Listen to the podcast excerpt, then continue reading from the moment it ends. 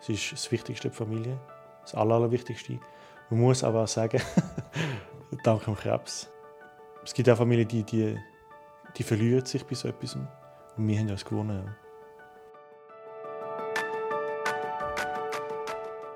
Jedes Leben mit Krebs ist anders. Und trotzdem haben sie vieles gemeinsam. Angst, Liebe, Schmerz und Hoffnung. Es gibt nicht die eine Antwort für alle. Aber vielleicht findest du in diesem Podcast eine für dich. Ich bin Nadine. Und ich bin Sandra. Und das ist der Podcast Leben mit Krebs. Diese Folge wird unterstützt von Janssen Oncology.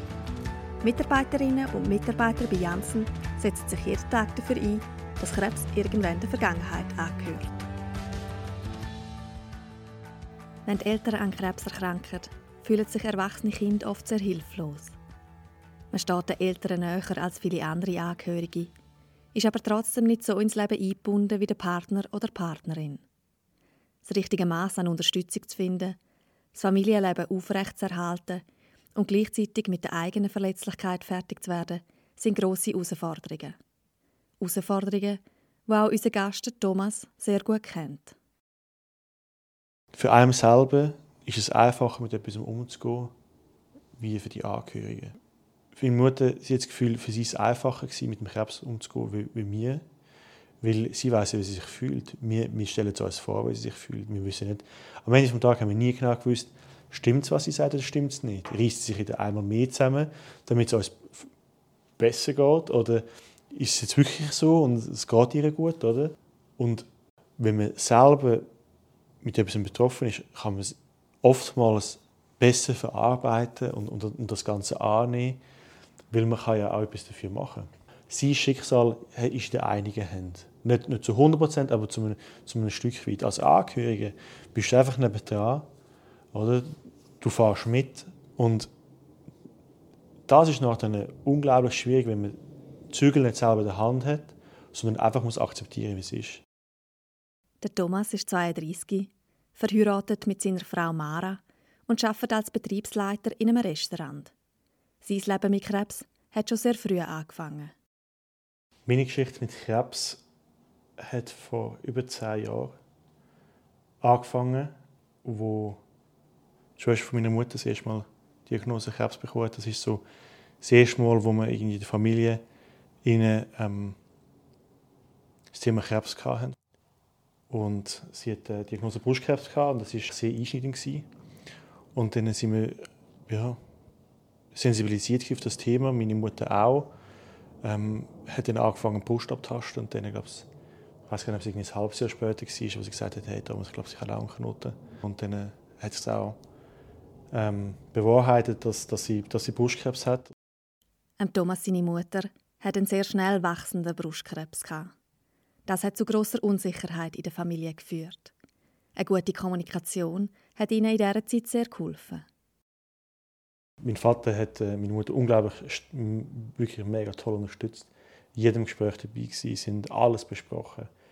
Sie haben dann mit uns immer die Sachen besprochen, ähm, die Wünsche, Bedürfnisse meiner Mutter, ähm, was sie erfahren haben, äh, was man könnte machen, was sie möchte machen, was meine Eltern besprochen haben, ähm, was sie werden machen. Das ist, ja, das ist echt eben dort, dort ist der Punkt, wo wir glaube ich, sehr viel gewonnen haben. An Kommunikation, an Auseinandersetzen mit unangenehmen Sachen. Dass sie über Therapieentscheid gemeinsam geredet haben und auch die Vor- und Nachteile angeschaut haben, hat geholfen, um Unsicherheit und Ängste ein bisschen abzubauen. Und auch, um die Wünsche von Thomas seiner Mutter einfacher zu akzeptieren. Es ist das Leben von meiner Mutter und wir haben schon immer gesagt, wir akzeptieren das, was sie entscheiden tut.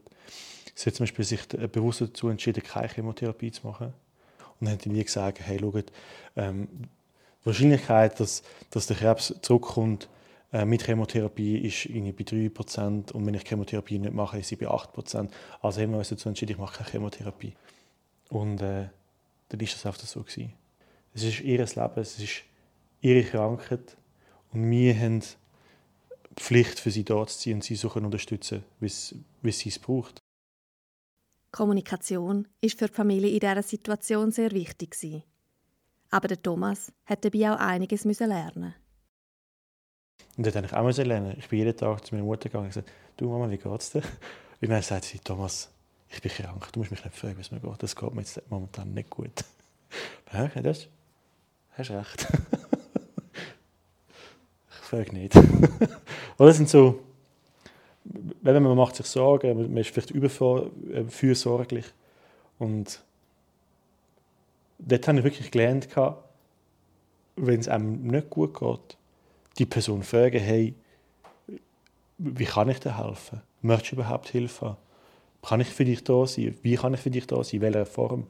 Oder schon, schon, schon das Gespräch suchen. Nicht irgendwie einfach etwas machen und dann ist der Person unangenehm. Das ist eine Frage, die sich viele erwachsene Kinder stellen. Wie und wie sehr soll man die Eltern unterstützen? Vielleicht wohnt man auch nicht mehr am gleichen Ort und macht sich Vorwürfe, dass man nicht öfter daheim ist. Wer wie viel Hilfe braucht, ist aber individuell unterschiedlich. Was am einen hilft, ist am anderen schon zu viel. Da hilft nur das offene Gespräch. So kann man Klarheit darüber schaffen, welche Hilfe benötigt wird und wer die leistet. Für Thomas seine Familie ist es aber auch zentral gewesen, am Thema Krebs nicht zu viel Raum zu geben. Zusammen etwas machen, zusammen können gleich am, am, am Sonntag die Familie essen. Einfach so ähm, eine, eine, eine, Routine behalten. Nicht, nicht sie auf das Podest heben ähm, und sagen, das ist, das ist die Kranke und der müssen wir schauen, sondern einfach, wie einfach integrieren in den normalen Alltag und, und dann äh, das Leben weiterleben. Gar, gar nicht groß Raum geben, ähm, aus etwas Schlimmem etwas Riesiges werden lassen. Die gemeinsame Zeit geniessen und es zusammen schön haben, ist für eine Familie so wichtig. So kann man sich gemeinsam eine Auszeit vom Krebs nehmen. Das gibt auch wieder neue Energie und ein Stück Normalität. Und trotzdem hat sich Thomas sein Alltag durch die Krankheit verändert. Ich wollte weniger machen. Ich war damals in einer Kochmannschaft für Wettbewerbe und so und Ausstellungen. Und mich hat das raus austreten. Und das weiß ich noch, man hat es gar nicht verstanden, wieso ich jetzt austritt. Ähm, und da habe ich es auch wieder nicht verstanden, dass man kein Verständnis für die Situation hat. Ich wollte schon weniger machen. Also ich wollte schon mehr Zeit für mich haben, für die Familie haben. Aber ich weiß auch, dass ich weniger machen man, ist auch, man hat weniger Energie, oder ich zumindest auch weniger Energie gehabt. Auch das ist etwas, was viele Angehörige kennen. Automatisch rückt die erkrankte Person mehr ins Zentrum vom eigenen Leben. Man macht weniger Sachen für sich selber, bleibt eher in der Nähe. In dieser Situation auch zu sich zu schauen und die eigenen Batterien aufzuladen, ist sehr wichtig. Beim Thomas sind das Gespräche mit der Mara.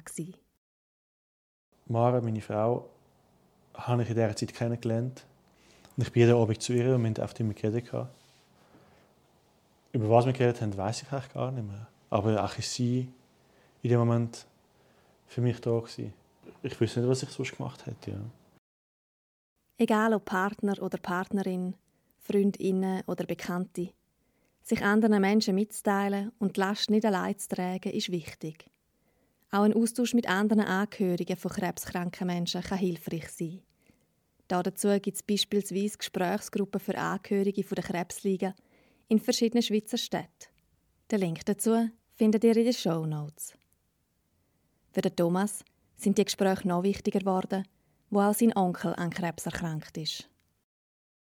Wenn ich jetzt Krebs als Thema nehme, ist die Verbindung Krebs mit meinem Onkel das schwerfälligste, das Schlimmste für mich. Eigentlich, eigentlich ist es schlimmer, wie dass meine Mutter jetzt zweimal Krebs hat. Ist die ganze Geschichte mit meinem Onkel immer viel, viel, viel schlimmer. Seit der Kindheit ist sein Onkel für den Thomas die wichtigste Bezugsperson in seinem Leben. Gewesen. Ich habe jede Schulferien bei meinem Onkel verbracht, bei ihm gearbeitet. Es hat nichts Schönes auf dieser Welt für mich, wie in der Käse sein, im Stall sein und auch das Land leben. Es hat für mich nichts Schönes gegeben. Obwohl man am Morgen früh angefangen hat, den Tag lang geschafft hat, am Abend geschafft hat, man hat ja immer am Morgen Milch genommen von den Bauern und am Abend. Und es hat nichts Schönes gegeben, am Sonntagabend vor der Kasse vom Bänkchen sitzen, ähm, die Abendstimmung geniessen, ein Gomella trinken. Und dann hast du von weit gehört, Traktoren kommen. Du hast sie noch nicht gesehen, aber du hast sie gehört und irgendwann fahren sie über Kuppeln und dann das war einfach das Schönste. Es hat nichts Schönes auf dieser Welt. Und ich glaube, Sturm war für mich so eine wichtige Person. Gewesen.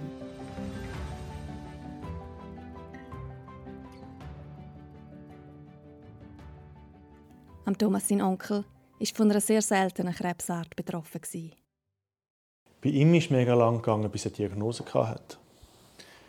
Ähm, er hatte immer am Hals Schmerzen gehabt, äh, und sie nie herausgefunden, was es ist. Und irgendwann haben sie gesagt, ja, er hat äh, Schilddrüsenkrebs. Irgendwie die Lymphknoten sind entzündet und Schilddrüsenkrebs. Und dann hat sich herausgestellt, es ist Weichteilkrebs. Das heißt, alle Weichteile im Körper können betroffen sein ähm, haben wir wie abwarten, was passiert. Und dann, wo dann irgendwann geheißen hat, okay, die ist zusammengefallen, dann hast du gewusst, okay. Aber er hat gleich alles versucht, er hat unzählige Chemotherapien gemacht, er war äh, ähm, im Spital in Zürich und hat eine Stammzellentransplantation gemacht und ja, er hat alles versucht. Er war ähm, Käse, unglaublich stark und ja, aber es kann einem zerstören, man ist einfach hast du nichts mehr. Und wenn man das so sieht, so eine Transformation, und, aber die Person gibt gleich die Hoffnung nie auf. Ja, das ist, äh, ist heavy, ja. Ist heavy. Der Thomas hat lange nicht gewusst, wie schlecht die Prognose von seinem Onkel ist. Er war mit seiner Weiterbildung und wichtige Prüfungen sind angestanden. Ich habe damals ähm, Berufsprüfung gemacht als Chefkoch. Und wir gewusst, dass es mir schlechter geht. Und dann äh, auch wieder bei meinem Familienessen habe ich dann äh, meiner Familie gesagt, egal wo ich bin, egal was ich mache, ich will immer wissen, wie es ihm geht. Und es gibt nichts Wichtiges auf dieser Welt, wie bei ihm zu sein. Und dann habe ich die schriftliche Prüfung gehabt. Und am Abend hat er mir angerufen und hat gefragt, wie es gegangen ist.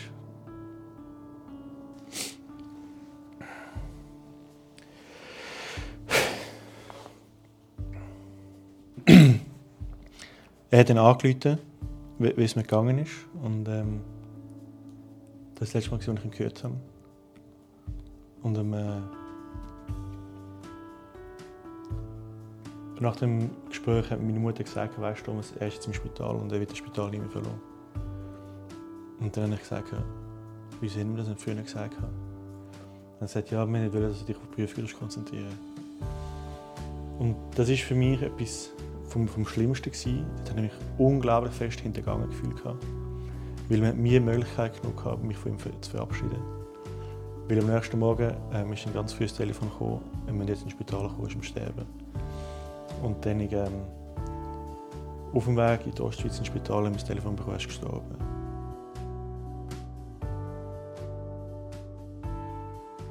Krebs betrifft die ganze Familie. Und Wünsche und Bedürfnisse von Angehörigen sollten genauso respektiert werden wie die von Betroffenen. Der Verlust hat Thomas nie ganz verarbeitet. Dass er die wertvolle Zeit mit seinen Prüfungen verbracht hat, anstatt mit seinem Onkel, hat bis heute Auswirkungen auf sein Leben. Ich habe meine Prüfungsresultate wissen und seitdem jeglicher Erfolg hat keinen Stellenwert mehr bei mir. Null. Ich bin immer noch ehrgeizig und ich möchte immer noch erfolgreich sein. Und ich, auch wenn ich eine Schule mache, möchte ich immer Bestnoten haben. Aber sie haben keinen Wert mehr für mich. Das ist, das ist etwas, wo, wo den Ehrgeiz habe ich, aber die Belohnung dafür möchte ich, die Anerkennung ist, ist ganz eine große Ablehnung in mir. Es hat keinen Stellenwert, null. Ja, das, ist, das ist etwas, wo, wo seit, seit da ist. Wie wichtig dass es ist, Zeit mit seinen Liebsten zu verbringen, anstatt irgendwelchen Erfolg hinterher zu jagen, ist für Thomas eine der wichtigsten Erkenntnisse aus dieser Zeit. Die Werte sind ihm auch im Arbeitsleben wichtig. Und ich bin unglaublich erpicht, dass sie nicht so viel arbeiten. Eben seit, seit dieser Geschichte rede ich immer von Lebenszeit. Und ähm, ich tue ganz offen und ehrlich mit meinen Angestellten darüber reden, was ich von der Lebenszeit halte und was ich bereit bin, dass jemand so und so viele Stunden bei uns arbeiten oder eben nicht, oder was wir auch sonst machen. Oder? Man muss sich immer überlegen, wo ich meine Zeit investiere. Und es soll wohl überlegt sein, weil eben, es ist halt einfach begrenzt. Das Thema Lebenszeit begleitet Thomas aber auch in anderer Form. Wenn man dann wirklich, wirklich sieht, was, was Krebs kann anstellen kann, dann ähm, kann es so enden wie bei mir. die größte Angst haben, Krebs zu bekommen. Das ist bei mir die aller, allergrößte Angst. Und ich, ich habe das Gefühl, eines Tages werde ich Krebs haben. Es ist so ähm, extrem schlecht. Ähm, wie mir haben schon viele Leute gesagt, weißt Thomas, wenn, wenn du dir immer sagst, du wirst es eines Tages haben, dann wirst du es auch eines Tages haben. und ich versuche auch gegen anzukämpfen, aber ich bin so, so prägt aus, aus dem Ganzen heraus, dass es, dass es irgendwie wie, es ist omnipräsent. Die Angst, selber Krebs zu bekommen, begleitet viele erwachsene Kinder von Krebsbetroffenen. Oftmals ist die Angst aber unbegründet. Nur 5 bis 10 Prozent von allen Krebsbetroffenen haben eine angeborene Mutation, die die Entstehung von Krebs begünstigt. Man redet dann auch von einer erblichen Veranlagung. Weil Krebs häufig ist, können mehrere Krebskrankheiten in einer Familie auftreten. Das bedeutet aber nicht immer, dass in dieser Familie eine erbliche Veranlagung vorliegt. Du findest einen Link mit mehr Informationen dazu in den Show Notes.